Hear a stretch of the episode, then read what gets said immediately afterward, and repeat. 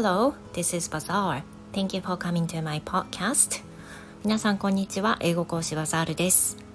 えー、ランチ前ですが、皆さん何か召し上がってらっしゃいますか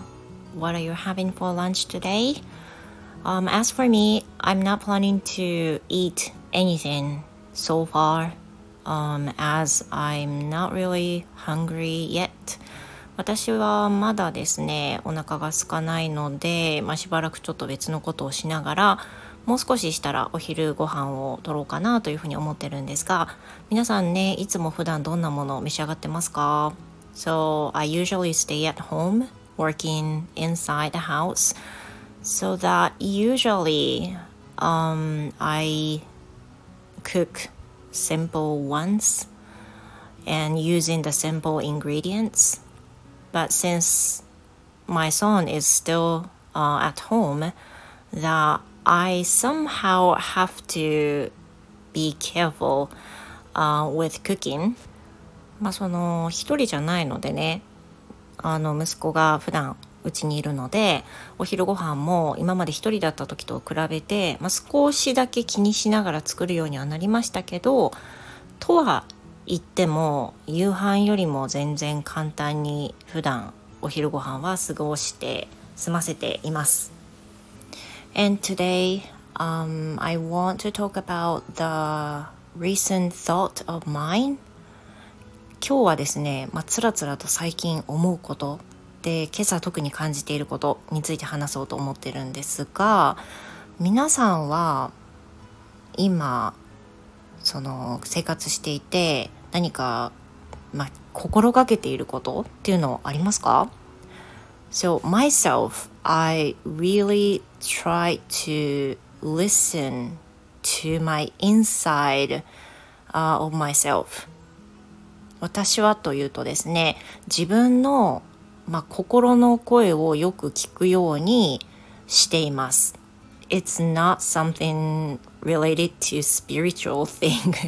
it's just a simple one to listen to what you really want or what you really think. あの全然ねスピリチュアルな話とかじゃなくてあの本当に自分自身が本心でどう思っているのか何を望んでいるのかっていうのに耳を傾けるようになってます最近はね。And you know what? Um, as I'm getting old, day by day, I'm in 40s now. I'm not young. Um, and I have to be I have to be kind of cautious of myself not to push too much doing something, but as well as you know um, being healthy but being motivated, being、um, interactive too あのまあなんて言うんだろうやっぱりその年齢を超えてくるとあの生き生きと生活していきたい反面まあ、自分が頑張りすぎてないかなとか無理しすぎてないかなっていう風な自分の心の声をしっかり聞く必要があるという風に、まあ、私は感じているんですね。でやっぱりその昔のように無理してもなんとかいけるっていうような年齢でもなくなってきているのもあるからあの自分の中で本当に今それするのは必要とか本当にそれ自分はやりたいと思ってるとかそういうふうなのを結構尋ねるようにしているんですね。So I often ask myself if there is a really necessary thing or not, or sometimes if there is a thing that e I really want to do, or things like this. まあいろんな質問があるんですけど、本当にこれやりたいのそれともただマストの気持ちでやろうと思ってるだけとかね、そういうのを聞くようにしています。And for example, um, now I have a period it's the second day uh, of the time, it's still um, hard moment uh, for women to have the period. まああの今のね状況で言うと今私生理2日目でして女性の方はねご存知だと思いますが、まあ、い1日目初日2日っていうのは一番あのしんどい時ですよね。あのやっぱり経血の量も多くなるし体もだるくなるしまあすっごい血もドバドバ出ちゃうから頭痛もするしだるくなるし体温も上がり気味だしっていう風な感じになると思うんですが During the period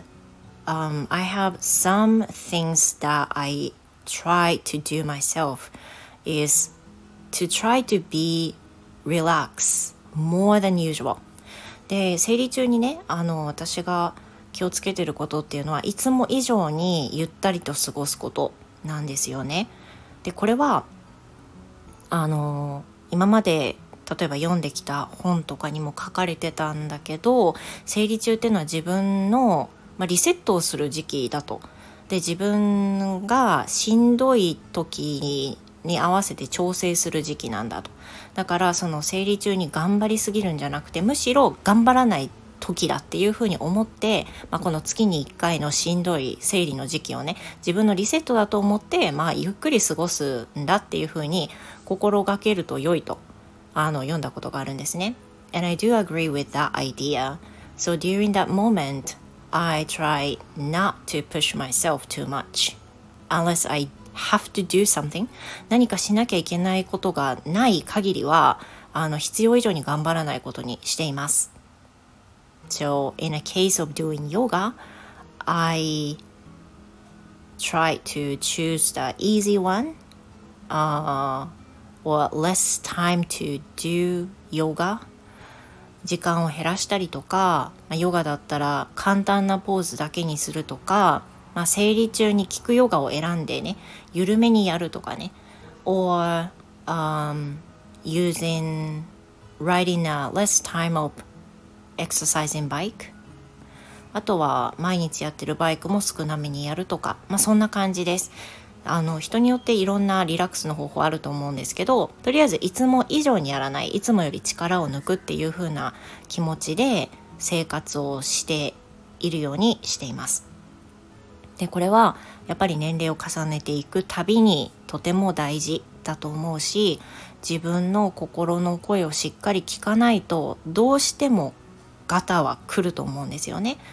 もう遅かれ早かれこれ絶対来ると思いますいろんな形でねあの来ると思うしやっぱり私の周りの家族を見ていても頑張りすぎてもね乗り越えられることってまああることもあるかもしれないけどやっぱりね後々どうしても来ちゃうんですよ頑張りすぎちゃうとね休みなさいっていう体のサインが絶対来るんでこれはもう私も頑張りすぎる傾向に、まあ、たまにあるのでね自分自身がフォローしてあげないと他の人って意外と気づかなかったりするからね自分の声を自分でしっかり聞いて自分でケアするっていうことを今は心がけています。まあなんかつらつら話しましたけど今日はねあのー、ちょうどすごく体がしんどい生理2日目を迎え今気をつけてることについてお話ししました。皆さんね生理中どのようにお過ごしでしょうかねなんか気をつけてることとかこれはしないようにしてるとか逆にこれはするようにしているとかあったらねぜひ教えてください Well thank you so much for staying with me and I hope you have the wonderful Wednesday too and see you in my next episode それでは皆さん素敵な水曜日をお過ごしくださいバザールでした See you next time